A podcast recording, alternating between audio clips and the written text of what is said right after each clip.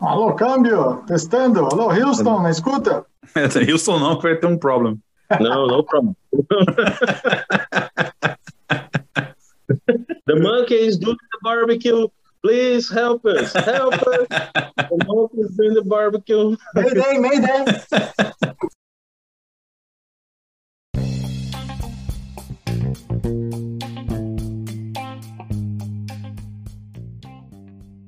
Bem-vindos a mais um episódio do MC1, o podcast do Meu Café Primeiro. Eu sou o Rafa Vulcani e hoje vamos bater um papo aqui, ó, tá até salivando aqui, o papo de hoje. Vamos fazer um papo de churrasco aqui e mais especificamente de dry rub, tô falando certo? Dry rub? É isso aí, Felipe? Sei, você que mora nos Estados Unidos. Queria saber disso. né? Dry rub na, na tradução livre, esfregada seca. Dry rub. Aqui no interior é, é dry rub. Dry rub. É, é, que tal de dry rub que você tá vendendo? Como é? Aí a galera pergunta assim? Ruby. Pergunta. Não, é quem, quem fala, quem diz que fala inglês fluente é, é oh, você faz dry rub.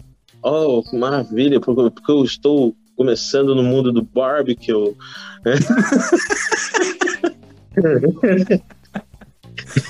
Esse é pro brasileiro fluente. Ai, caralho. Começando no mundo do barbecue é excelente. É que é chique, Ah. né? Gourmet, né?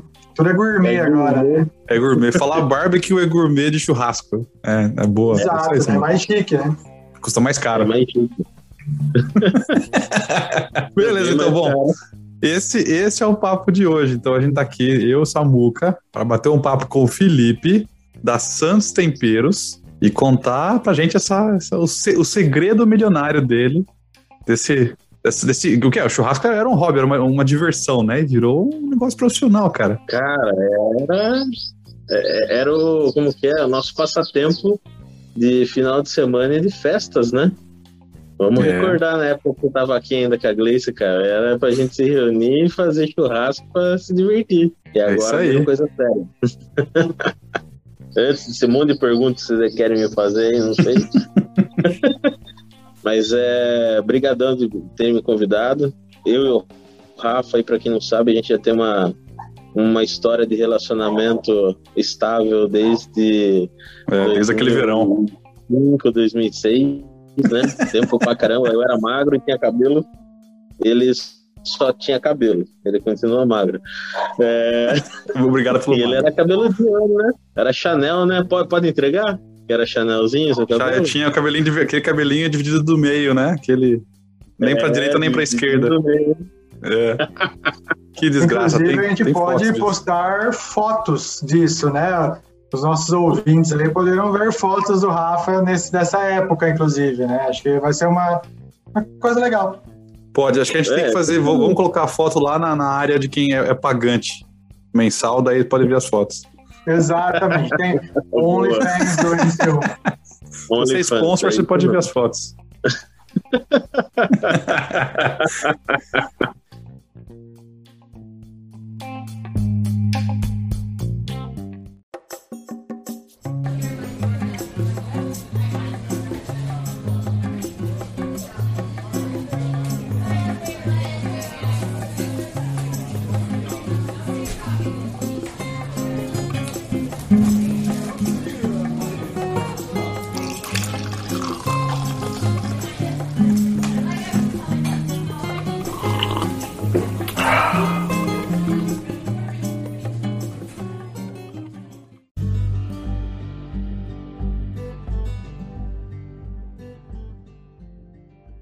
não, não, somos nada ainda, estamos criando algo aqui no Brasil diferente. Tá dando certo, tá num caminho muito interessante, tá num caminho muito positivo. Como você falou, tudo começou como um hobby, agora virou uma brincadeira de adulto, né?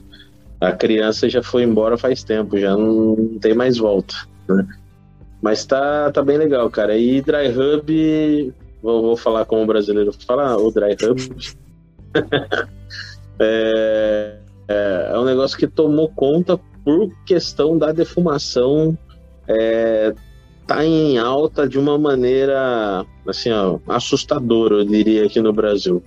É, diversas empresas investindo nisso, diversas empresas trabalhando nisso, muitas pessoas é, saíram dos seus empregos, né? Agora ainda mais na hum. pandemia e acabaram pegando essa, a, a grana lá que receberam e tal e investiram no churrasco. Outros já tinham começado antes da pandemia e a pandemia fez fortalecer. Né? Então é um mercado em crescimento. Né? Então acaba sendo muito interessante. Puxando um pouco o meu lado de, de apaixonado também por questão de, de, de, de economia, né? Pensem que é um mercado que não tem sete anos aqui no Brasil e que movimenta aí mais de 100 milhões fácil por ano aí, levando em consideração carnes, levando em consideração Caramba. preparos, né, é, eventos, temperos, é, hoje utensílio. Então, tudo que está direcionado com a culinária né, do churrasco está em alta. Está em alta. Tem amigo meu que, que, que já vive aí há mais ou menos há quatro anos de vender avental de couro, para vocês terem ideia. De tanto que o cara, ele só, é, é um produto Caraca, específico, velho. o cara vende pra caramba, é, e tá em alta já há um, um belo de um tempo. Tá sobrevivendo e, e tá recebendo o retorno que ele investiu vendendo avental de couro. Que maneiro, né? Que maneiro. Você falou três, quatro anos, né? A pandemia está um. Vamos falar, vai, vamos arredondar, quase dois anos. Isso quer dizer que esse mercado já vem de bem antes. Talvez a pandemia potencializou alguma coisa, mas já é algo que já vem plantado até de antes, certo? Já. Aqui no Brasil, a gente pode falar que ele começou a esquentar em meados de 2015, 2016. Ele começou a esquentar. Né? 2017 começou um movimento mais pesado, inclusive pessoas é, já montando restaurante, tentando, é, tentando incluir isso num cardápio né, do brasileiro. E tem um movimento né, que também ajudou essa entrada do, do, vamos chamar assim, do American Barbecue, né, do estilo americano de, de churrasco, aqui que foi o Outback, que foi Applebee's, né, hum. né, que o, o, a porta de entrada foram as costelinhas com barbecue.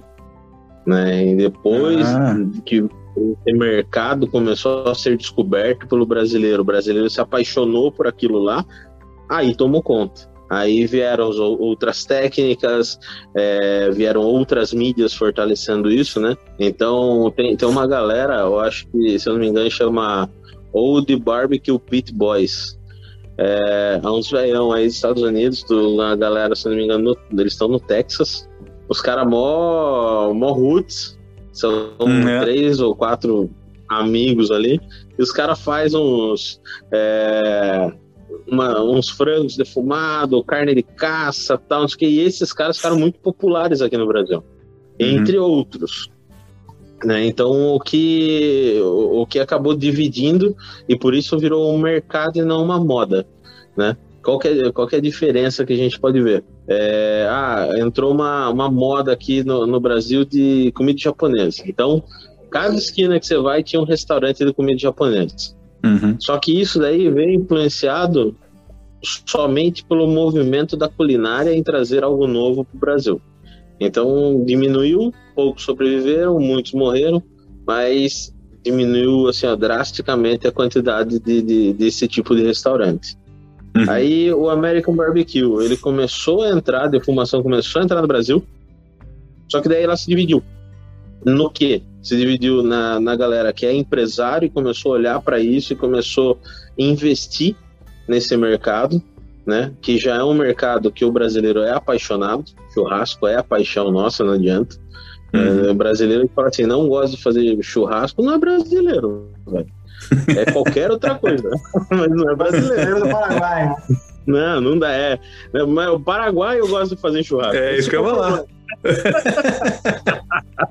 Os caras tá bem é nosso Uruguai, então Argentina, é pior é, ainda. É tudo, cara, é tudo, entendeu? Assim, é, vamos falar, não, não, não existe, eu acho que um país específico que os caras não gostam de fazer churrasco. Salve Índia, que não come as vacas, mas é, come outras carnes, né? Come Justo. peixe lá e tem né, peixe assado e tal, na brasa lá. Então, é, essa questão da carne com o fogo é algo muito milenar, é, é algo muito lá atrás, né? Então, quando casou essa paixão e os empresários do Brasil viram a oportunidade e começaram a investir, você teve uma, um, dois movimentos acontecendo simultaneamente.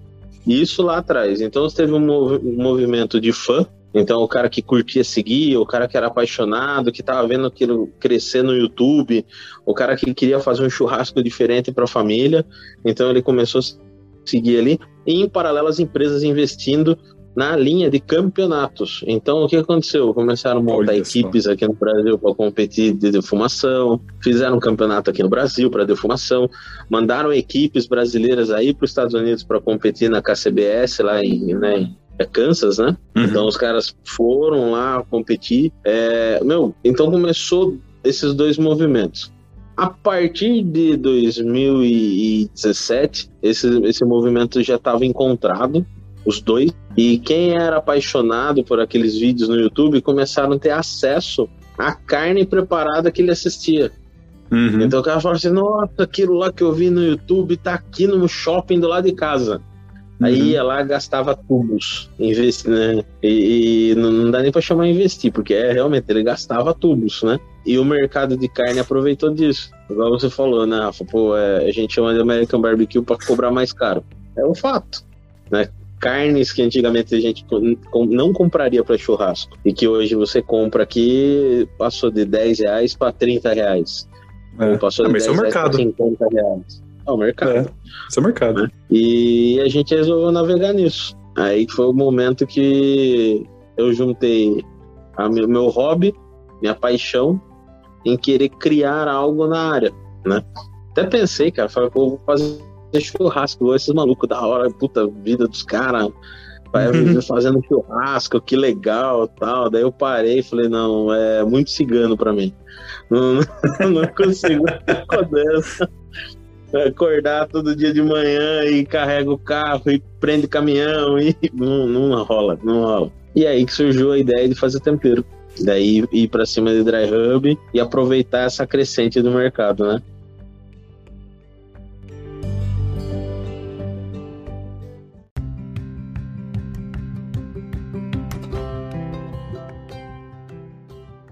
E, e é maneiro que eu lembro quando a gente mudou pra cá, né, que, na, na Carolina do Sul, é, quando a gente chegou aqui, eu não tinha a menor noção do que era. Eu, a gente tava conversando antes de começar a gravar, né? A minha noção de churrasco americano era salsicha e hambúrguer e, e um, sei lá, uns, uns, vegetais na churrasqueira, assim, pimentão. Achava que era isso que ia rolar.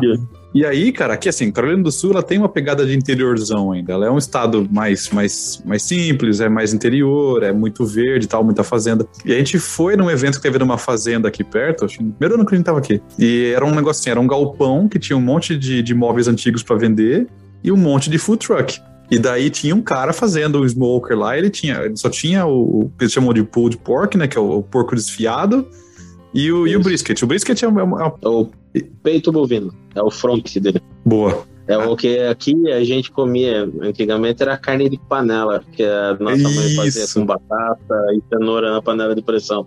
É isso aí, é isso aí. E, e, daí a gente foi e falou assim: ah, vamos, vamos comer provar. E daí vinha tudo nos platinhos de isopor, assim, o cara servia tudo muito simples.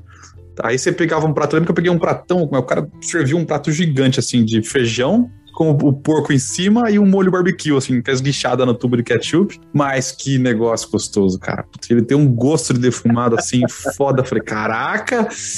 Aí começou a abrir a minha, minha, a minha perspectiva para churrasco americano, né? Ainda mais da região aqui. E aí, com o passar do tempo, a gente vai pesquisando. Como você falou, né? A gente gosta de carne, a gente vai atrás tal pra aprender. E americano é muito bom de carne, cara. Assim, não não tô falando que é melhor ou pior que o brasileiro, mas tem uns cortes de carne aqui é, fantásticos. Tipo, ribeye, New York Strip, os caras são muito bons. E, e, é um mercado gigante aqui também, como você falou. E, e foi legal porque quando a gente veio para cá, meio que começou essa onda no Brasil também. Eu acompanhava os vídeos, já acompanhava lá o, o cara do Churrasqueadas, com outro pessoal. Aí eu vi o colega nosso que a gente comentou antes aí, que tá, tá, da empresa que a gente trabalhava também, e você. Caraca, tá, tá começando a crescer o movimento, né? Achei maneiro, cara. Maneiro mesmo. Eu acho que o, brasileiro é muito curioso, né, cara? Nós, como brasileiros, a gente sabe que a gente é um povo curioso. E, e aí tem uma outra coisa também: é um povo orgulhoso. É. A gente gosta de falar que a gente faz melhor. Como é que é a frase lá? Ninguém pode falar mal do Brasil a não ser brasileiro. Exatamente, é por aí. Eu posso, você não, amigão. Não é, é. assim, não. É. Você tá louco? Aqui é, é igual irmão, entendeu? A gente se mata entre a gente. Eu posso falar mal do meu governo, do meu país. Se vier alguém de fora, a gente se junta para arrebentar o cara. É isso aí. Entendeu? É isso aí. É, é o melhor do mundo. Ah, e o seu aí? É assim mesmo. Não, mas é no fundo, no fundo, nós é tudo corintiano, cara. Depois eu vou editar isso. Problema. Eu vou editar. Fique bem claro que eu nunca bati nenhuma carteira, nunca fui presa. Tá Ninguém tá falando de roubo de carne aqui, né? Tá falando de mercado. Ah, entendi, desculpa. Mas é que tá, tá ligado, tá ligado. É um passinho, né? É um passinho, é um passinho. É engraçado isso que você falou, porque eu acho que esse choque da que, que, o, o, que o churrasco defumado, vamos chamar assim, traz. Então, tem muito amigo que, que ele fala assim: meu, o cara, todo mundo vem, olha, muitas vezes torce o nariz, olha aquela crosta escura na carne e tal. Fala, nossa, tá ruim, nossa, tá queimado, isso é amargo tal, não sei o quê. Basta a pessoa comer. A pessoa comeu, ela se apaixona pelo negócio. Uhum, uhum. Não adianta. Entendeu? Por isso que o brasileiro tá engordando tanto, cara. Comida, velho. come, velho. Fala, meu, você come um pedaço dessa porra, mas você fala, caralho, é espetacular, quero muito. É, e aí, é. nisso, o mercado se forma e, e, quem era fã vira consumidor, né? E aí que, que começou a movimentar tudo, né, cara? Daí você imagina, quando que... Eu, eu lembro a primeira vez que eu fui para um evento a turma chegava pra mim e falava assim: ah, o que, que é isso? Ah, isso aqui é dry hub. Dry hub? Eu falei: é, o que, que é isso? Aí o cara abria assim, olhava, nossa, parece o tempero do miojo.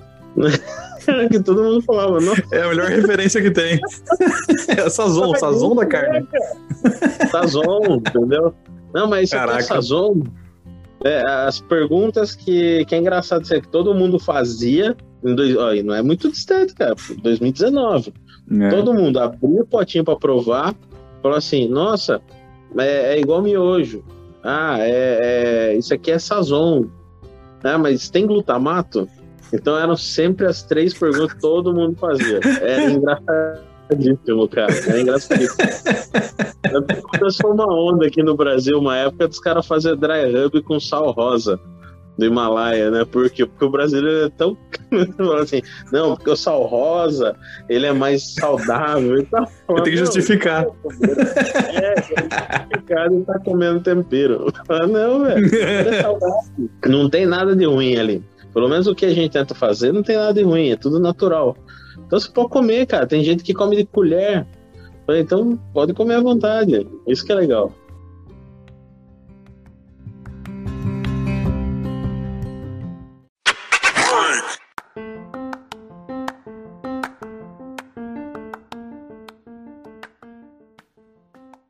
Ia perguntar, você já explicou, na verdade, eu ia perguntar o que, que é o dry hub, né?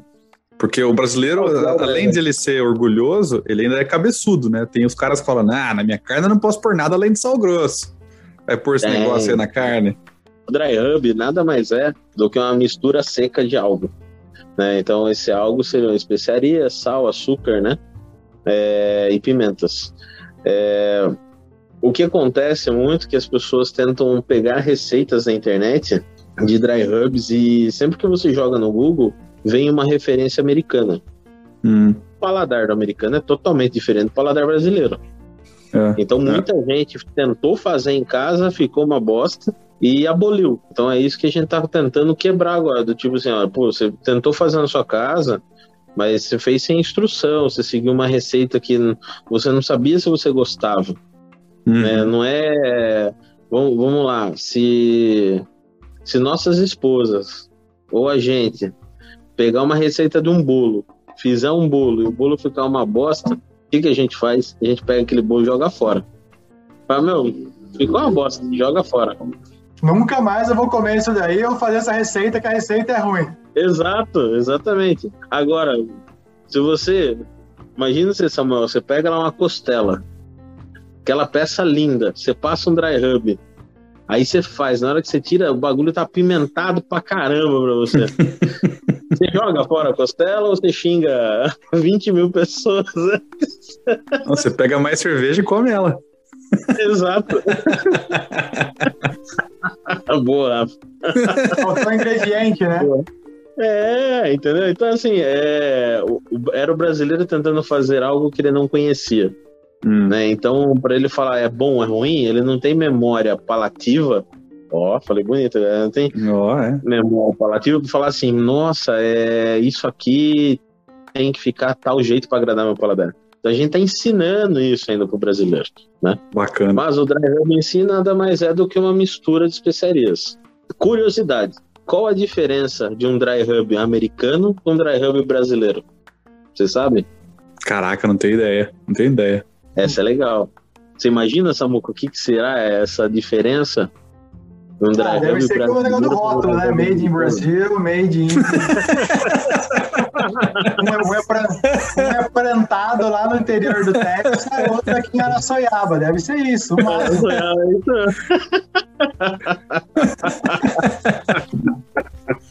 Araçoiaba, Votorantim. Ah, tá vendo? Acertei a região, pelo menos, é. É, cara. Agora, a última palavra sua foi o que difere. Região. É, o Dry Hub dentro dos Estados Unidos, ele está muito ligado à história americana. Então ele está ligado com a cultura de que cada estado foi criando em cima das suas histórias e trajetórias. Então, se você pegar Carolina do Sul, Carolina do Norte, a, o, o, Dry Hub é completamente diferente de uma para outra. É, como também os cortes de carne. Né? Na, na Carolina do Sul, você está muito acostumado ao pulled, né? É algo que tem bastante, e também a, ao porco inteiro. Então, ou seja, eles fazem o porco inteiro nos pig roasters, né, na defumação, depois ele vem quebrando e vem desfiando aquele porco e fazendo o lanche, né? Hum. É, montando os lanches. Na Carolina do Norte, não. A Carolina do Norte já tem uma cultura para fazer o porco em pedaços. Então você vai lá, tá o pernil, tá o costelinha, tá o, o, o noir, tá, né, o silon, né? Então tem outros tipos de corte. Por quê? Tudo por causa da história. Né? Se você puxar, o porquê que, não sei se vocês repararam, mas é, o, o, os negros, né, os, os, pretos americanos, que tem uma cultura muito forte no, no barbecue. E o porquê? Isso aí tá ligado também à história americana, né, de que era a carne consumida pelos escravos e que em algumas fazendas, não em todas, não generalizando, mas em algumas fazendas, era a única comida que eles tinham, era o, era o porco, que era o que comia a sobra, e essa sobra, é, o, o, pelo porco se alimentar com ela, não voltava para casa grande, ele ficava ali com os escravos. Né? Então eles iam nesse processo de, poxa, vou fazer ele inteiro, vou desfiar e vou, vou distribuir, vou fazer ele em partes, vou defumar e distribuir as partes. Né? Então, olha uhum. que coisa. Tem um, um, um seriado, inclusive, no Netflix, é, Chef Table, acho que é uma coisa assim, que chama que passa um pouco da, da história de alguns assadores aí dos Estados Unidos. E eles falam de um cara que é muito legal e ele comenta em certo momento do episódio dele que ele tinha vergonha de que na escola ele era conhecido pelo menino que o pai fazia porco. E era comida do pobre. E ele tinha muita vergonha disso. Hoje esse cara é referência mundial em defumação de suíno. Né? Então, é, eu não lembro agora o nome dele de cabeça, que eu sou terrível para ficar marcando o nome é. de todo mundo. Mas depois é, eu mando para vocês uma referência dele. E tá aí pertinho de vocês. É um, até um lugar legal para de repente pegar um final de semana e conhecer. Né? É, o cara é, é, referência. Vocês vivem o sonho de muito defumador aqui do Brasil, que é estar perto desses caras para poder pegar um carro, um ônibus, ir até lá, comer e ver o que, que é.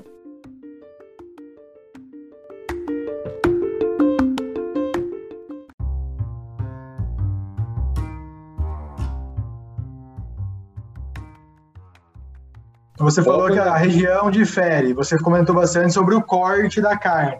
Além do corte, o tempero também é diferente, do, do tempero do Texas é, é, totalmente diferente. Isso também totalmente. deve dar uma diferença. Texas não sabe fazer certo? carne.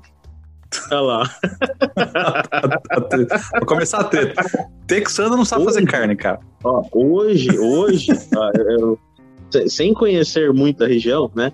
Mas hoje, né, depois de passado tantos anos, você tem uma mistura é, mais homogênea nessa questão de dry hubs parecidos e tal.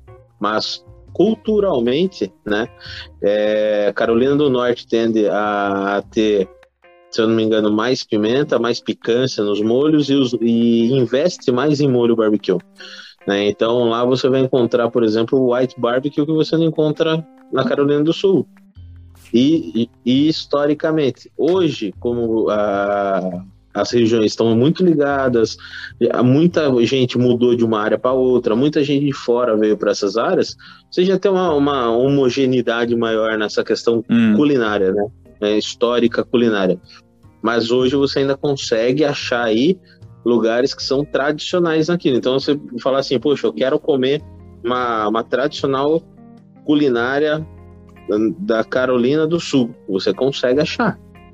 Poxa, eu quero comer uma culinária tradicional da Carolina do Norte. Você consegue achar, né? Como assim também o Texas, né? Você falou, o Texas não sabe fazer churrasco, né? É engraçado isso. é, o Texas, ele, ele traz uma cultura baseada no barbacoa. O que, que é o barbacoa? É o churrasco mexicano. Uhum. Então, aquela lá é uma região que ela, por isso que eles usam muito sal e pimenta. Uhum. Só sal e pimenta, né? Então até o brasileiro gosta mais do churrasco texano do que o churrasco das Carolinas. Né? Para o paladar do brasileiro é mais atraente, é mais próximo do que a gente tem aqui. Olha que doideira. É, vamos falar. O, o, texano tem aquele. Eles inventaram aquele Tex-Mex, né? Que é o, é o tempero texano mexicano. E é isso aí, cara. Você falou. As, é, é eu acho que eu não posso não ter achado o lugar certo ainda, preciso experimentar mais. Mas todos os é. lugares que eu fui Tex-Mex, você não tem gosto da carne, é tudo igual. É, é, carregado na pimenta, carregado no sal, e o cara ainda é bota uma bola de gorgonzola em cima da carne, assim, ó. é que o, o Tex-Mex, ele vem é, é literalmente é uma mistura das duas culturas, onde você tem a, a, a, os molhos apimentados que o mexicano gosta, as pimentas que o mexicano gosta, hum. né? Num processo de defumação.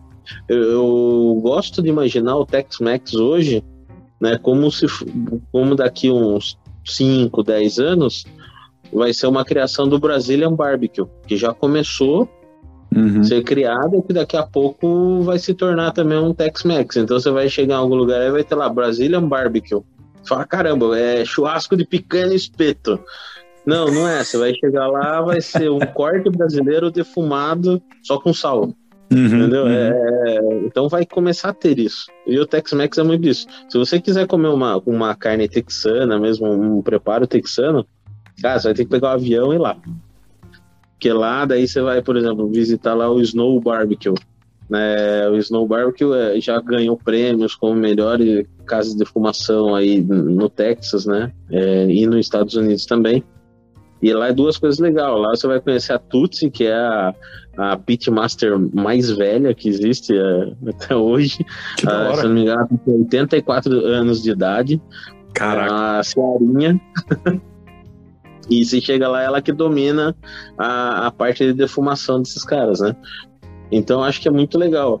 Aqui, só que voltando, a principal diferença do Dry Hub é regionalização. Então aí nos Estados Unidos você tem basicamente três pilares de, de, cultura de dry hub totalmente diferentes. Então você tem as Carolinas com culturas diferentes e você tem a, o Texas com uma cultura totalmente diferente.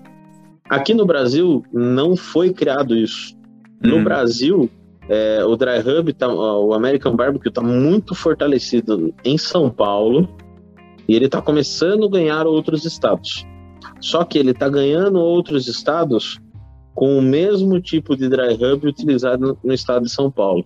Então, é um dry hub muito menos potente, é um dry hub bem menos picante Uhum. É, normalmente, é, brasileiro não usa páprica picante, por exemplo. É uhum. É só páprica doce. E, e, junto com isso, pimentas. Ah, é um dry rub tradicional aqui no Brasil, que já se tornou um dry rub tradicional, é sal, açúcar, páprica doce, pimenta do reino, alho e cebola. Então isso daí seria um dry rub tradicional. E a porcentagem de pimenta baixa. Uhum. Né? Então você não sente aquele punch que dá. É, é o que você falou, putz, você come um Tex-Mex, você só sente sabor do molho, tal, não sei o que, picância, você não sente a carne. Né? É, é o que o brasileiro não gosta. É, é. Mas fica fantástico no frango. Fica bom pra caramba, cara. Você já cara... empanou frango no hub? Fica não. do caramba, velho. Então, ó, fica a dica. Não, frango picante tá, é sensacional. Ensinaram um americano a comer frango americano. Então...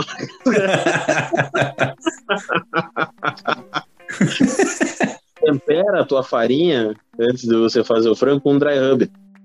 Entendeu? Aí você usa aquela farinha para você empanar o, o, frango e frita ele. Meu, fica espetacular, Olha, cara. que maneiro isso. Fica espetacular, mano. Eu vou. Quando, quando, quando, for aí de novo, eu vou trazer uns, uns, uns tubos da Sans Temperos pra mim.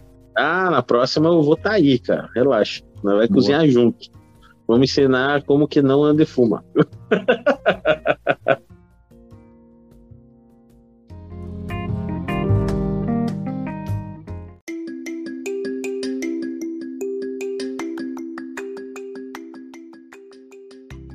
né? Então, uhum. falando tecnicamente, Hoje o Brasil ainda está crescendo bastante, essa, esse mercado.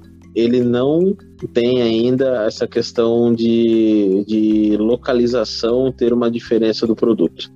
Né? Então hoje, você, se você for na Bahia, você vai comer o mesmo dry que você encontra em São Paulo. Né? Não existe aquela cultura criada ainda. Estou te ouvindo aí, estou imaginando, né? Talvez até por não ser uma coisa tradicional, né? Você acaba, alguém que veio até São Paulo, comeu, gostou, e você quer levar para lá, mas a pessoa não sabe fazer, não sabe criar. Então ela acaba levando e acho até o fluxo de distribuição, logística, facilita que esse tempero chegue lá, né? Então a pessoa acaba usando né, diferente do que você fez, por exemplo. Pô, hum, interessante, pô, mas o brasileiro não curte, então eu já vou adaptar. Adaptou, montou, agora é quem sabe daqui a algum tempo também vai ter lá. O baiano vai lá e vai colocar uma coisinha diferente, né? No Nordeste, no Norte, vai ter as suas particularidades. Né? É. Eu torço pra isso. Esse que é maneiro, né? Esse que é maneiro, cara. Cada região criar o seu gosto daí. Isso é maneiríssimo. Vocês lembram quando você estava aqui no Brasil você falava assim, putz, eu vou para Minas. Quando você falava, vou para Minas, o que, que você ia querer comprar lá? Queijo. Cachaça? Queijo, cachaça. Doce de leite. né? Doce. É. Aqueles doces mineiros. Então é exatamente isso que o Samuca falou, cara. É, por não ser uma coisa da cultura brasileira, ela tá se espalhando com um, um, um estilo só. Daqui a pouco vai começar a criar esses estilos. Pensando nisso, que a gente estruturou a Sans Temperos, né? Então, é, uhum. eu venho de uma indústria que ela era um OEM, e um ODM, né? E eu peguei esse braço de ODM, né, de Original Design Manufacturing, que basicamente é pega a receita de um projeto, transforma ele num produto, dá escala de produção para ele, né, e ajuda a vender. É, e com isso, hoje a gente é a maior marca no Brasil, né? Por que sou a maior que marca? Que maneiro, cara. É muito louco isso, cara. Eu às vezes não acredito quando eu falo essas coisas. É muito doido, porque nós somos o único ODM no Brasil. Eu sou o único cara que pega a receita, do, que eu só tenho receita de terceiros. Então, receita minha, eu tenho cinco receitas. Uhum. Porque eu fiz no começo da empresa e tem lá cinco receitas. Só que o meu maior foco hoje é nas receitas proprietárias. Então o cara vem até a Sans Temperos, ele faz um acordo de confidencialidade comigo, não né, NJ. Uhum.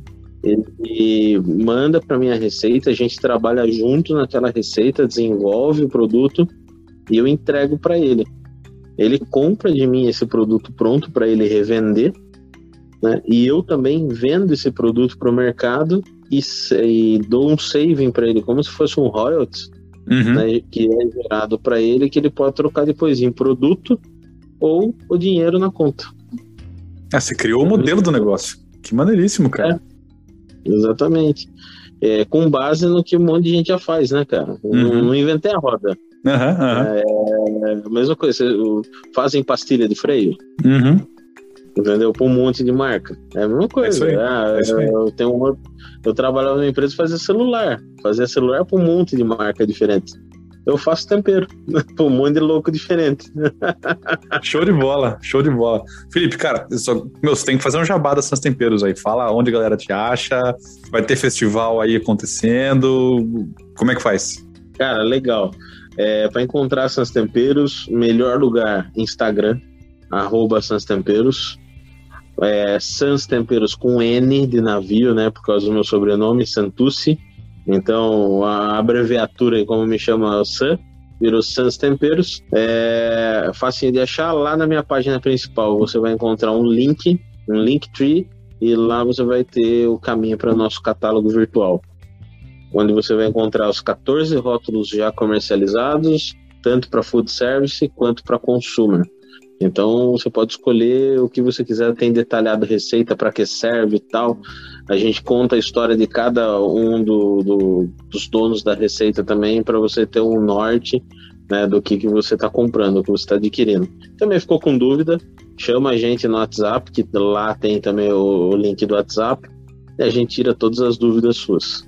Muito obrigado, cara. Eu acho que. Pô, fiquei feliz pra caramba. Falei pra caramba aqui, né? Vocês quase não falaram. Não, cara, man maneiríssimo. É, podcast é isso aí. Se o cara não fala, não pode ser convidado. Falo demais, velho. Vendedor do caramba. não, maneiríssimo. Eu ia falar de máximo do espetinho de coração, velho, que ninguém quer saber. A gente quer saber do que é novidade, do que é bom, inclusive, né, cara? o... Eu vou deixar tudo que o Felipe falou, vou deixar no post aí pra quem estiver ouvindo. Vai estar lá o link das Seus Temperos do Instagram. E, e, é isso, galera. Sigam lá e, e, e, experimentem, porque é foda demais. Como diz, né, um brasileiro americano falando que a comida americana é top, que o churrasco americano é top. Vocês têm que provar, gente. Não, não, se vocês não acreditarem no que o Rafael tá falando, não acredite em ninguém. Entendeu? O cara era vegano, o cara era vegano, cara. É, isso é. Tá. Selo de validação baseado em porra nenhuma.